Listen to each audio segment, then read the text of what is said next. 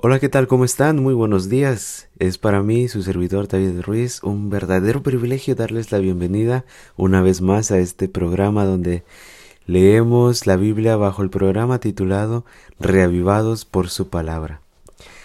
El día de hoy vamos a leer Segunda de Crónicas capítulo 36, pero antes de eso me gustaría pedirte también el día de hoy que tomaras un tiempo para ponerte de pie, mirar hacia la ventana contemplar las maravillas que Dios ha creado para ti el día de hoy con el único propósito de hacerte feliz. Que Dios te bendiga. Hoy es un gran día para ser feliz. Recuerda eso y bueno, vamos a leer 2 de Crónicas capítulo 36. Su servidor lee de la Reina Valera actualizada. Luego el pueblo de la tierra tomó a Joacás, hijo de Josías, y lo proclamó rey en Jerusalén en lugar de su padre. Joacás tenía veintitrés años cuando comenzó a reinar y reinó tres meses en Jerusalén. Pero el rey de Egipto lo depuso en Jerusalén e impuso al país una multa de tres mil trescientos kilos de plata y treinta y tres kilos de oro. El rey de Egipto proclamó a Eliakim, hermano de Joacás, rey sobre Judá y Jerusalén, pero le cambió su nombre por el de Joacim, y a Joacás, su hermano, Necao lo tomó y lo llevó a Egipto. Joacim tenía veinticinco años cuando comenzó a reinar y reinó once años en Jerusalén. Él hizo lo malo ante los ojos del Señor su Dios. Entonces Naucodonosor, rey de Babilonia, subió contra él y lo ató con cadenas de bronce para llevarlo a Babilonia. Naucodonosor también llevó a Babilonia algunos utensilios de la casa del Señor y los puso en su palacio en Babilonia.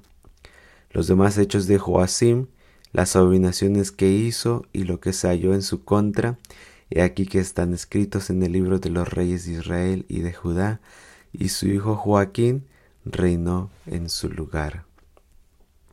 Joaquín tenía dieciocho años cuando comenzó a reinar y reinó tres meses y tres días en Jerusalén. Él hizo lo malo ante los ojos del Señor y al año siguiente el rey Nabucodonosor mandó llevarlo a Babilonia junto con los utensilios preciosos de la casa del Señor. En lugar de él, proclamó rey sobre Judá y Jerusalén a Sedequías, hermano de su padre. Sedequías tenía veintiún años cuando comenzó a reinar y reinó once años en Jerusalén. Él hizo lo malo ante los ojos del Señor su Dios y no se humilló delante del profeta Jeremías que le hablaba por mandato del Señor. Asimismo, se rebeló contra el rey Nabucodonosor, quien lo había hecho jurar por Dios. Endureció su cerviz y obstinó su corazón para no volver al Señor Dios de Israel también todos los jefes de los sacerdotes y el pueblo multiplicaron sus infidelidades, siguiendo todas las abominaciones de las naciones y contaminando la casa del Señor que él había santificado en Jerusalén. El Señor Dios de sus padres les envió a sus mensajeros persistentemente porque tenía misericordia de su pueblo y de su morada. Pero ellos se burlaban de los mensajeros de Dios despreciaban sus palabras y hacían escarnio de sus profetas, hasta que la ira del Señor estalló contra su pueblo y ya no hubo remedio.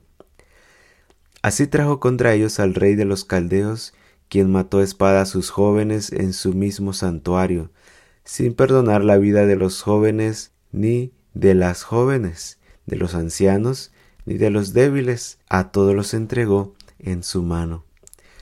Asimismo, todos los utensilios de la casa de Dios, grandes y pequeños, los tesoros de la casa del Señor y los tesoros del rey y de sus magistrados, todo lo llevó a Babilonia.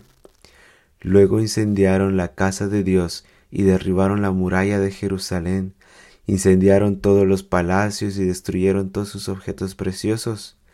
A los sobrevivientes de la espada los llevó cautivos a Babilonia y fueron hechos esclavos del rey y de sus hijos hasta el establecimiento del reino de Persia, para que se cumpliera la palabra del Señor por boca de Jeremías, hasta que la tierra hubiera disfrutado de su reposo. Todo el tiempo de su desolación reposó hasta que se cumplieron los setenta años. En el primer año del rey Ciro, rey de Persia, para que se cumpliera la palabra del Señor por boca de Jeremías, el Señor despertó el espíritu de Ciro, rey de Persia, quien hizo pregonar por todo su reino, oralmente y por escrito, diciendo, Así ha dicho Ciro, rey de Persia, el Señor, Dios de los cielos, me ha dado todos los reinos de la tierra y me ha comisionado para que le edifique un templo en Jerusalén, que esté en Judá. Quien haya entre ustedes de todo su pueblo, que el Señor su Dios sea con él y suba. Esto fue Segunda de Crónicas capítulo 36. No te olvides que hoy es un extraordinario día para ser feliz. Que Dios te bendiga. Nos escuchamos el día de mañana.